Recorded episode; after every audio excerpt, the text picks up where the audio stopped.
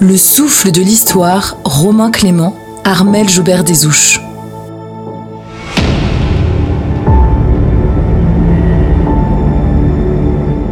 Barras l'a nommé général en chef de l'armée d'Italie. Cette armée qu'il se voit confier ne doit au départ faire que diversion. La France veut marcher vers Vienne. L'Autriche, avec l'Angleterre, sont les deux derniers pays à constituer cette coalition européenne qui fait la guerre à l'Hexagone depuis 1792.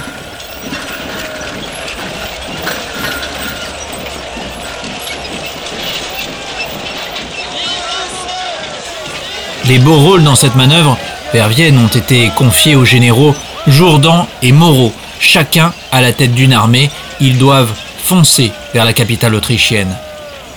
Bonaparte doit lui s'engouffrer dans la plaine du Pô, au nord de l'Italie, pour faire diversion, mais il va profiter, si l'on peut dire, des défaites de Moreau et de Jourdan.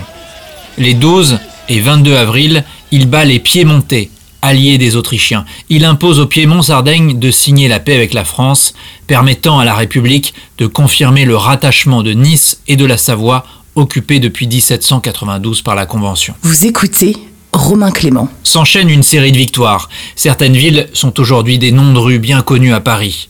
Castiglione, Bassano, Arcole. Vous avez sans doute vu cette image de Bonaparte sur ce fameux pont d'Arcole, victoire en date du 17 novembre 1796. En février 1797, l'armée d'Autriche doit capituler, et c'est le jeune Bonaparte, général de 27 ans, qui entre triomphalement dans Vienne.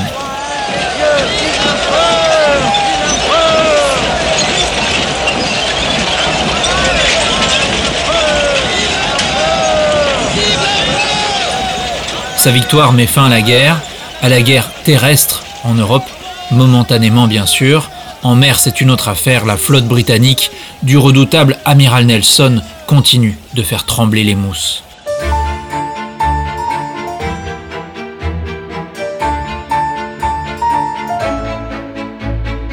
Bonaparte a joué comme un chef.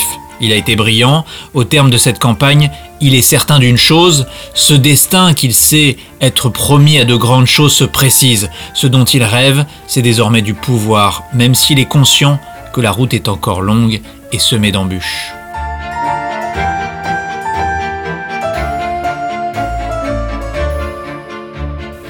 Il sent cependant qu'à Paris, son heure n'est pas encore venue. Les intrigues, les petits jeux de pouvoir, font penser au talentueux général qu'un peu d'air lui ferait du bien, du dépaysement, des contrées lointaines, des horizons mal connus. Le souffle de l'histoire. Bonaparte monte un projet d'expédition. Ça n'est pas une campagne militaire, c'est bien plus que cela.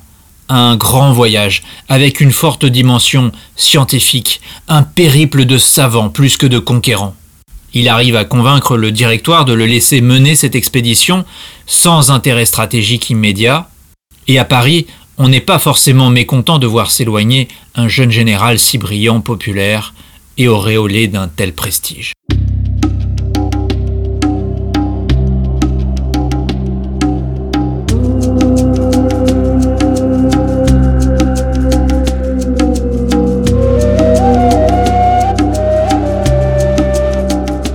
Cap sur l'Égypte.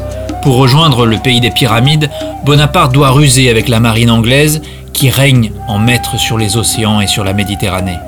Le départ a lieu le 19 mai 1798 avec tout de même 35 000 hommes. Cap d'abord sur Malte, dont il s'empare, puis direction la Moyenne Égypte, près d'Alexandrie. Il se fraye ensuite un chemin vers le Caire après sa victoire des pyramides le 21 juillet 1798.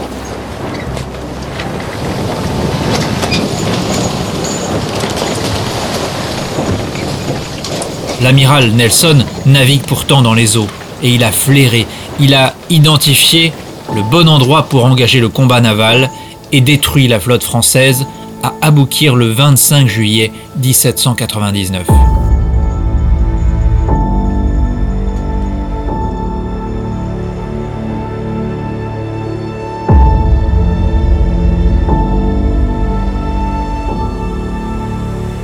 Bonaparte et ses hommes sont alors coincés. Sans navire, pas de retour possible vers la France. De Sey a pris le contrôle de la Haute-Égypte, Bonaparte lui s'enfonce vers Gaza, Jaffa, à côté de Tel Aviv aujourd'hui, puis vers la Syrie, avant de mener un siège à Saint-Jean d'Acre qu'il lève finalement pour revenir affronter les Turcs à Aboukir. Militairement, on ne peut pas dire que l'expédition soit un franc succès.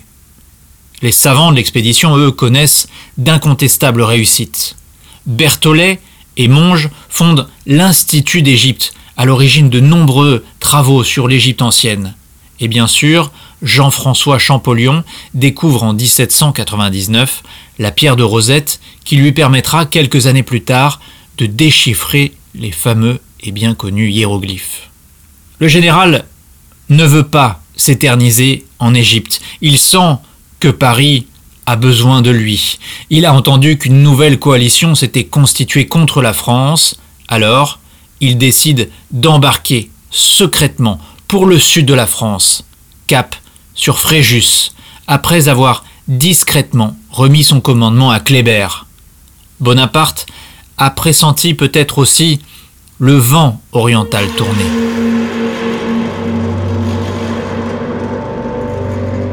Kléber sera assassiné quelques mois après et l'Égypte tombera aux mains des Anglais en 1801, un peu plus d'un an après le départ de l'Aigle et sa montée vers la capitale. Bientôt la suite de l'épisode dans Le souffle de l'histoire.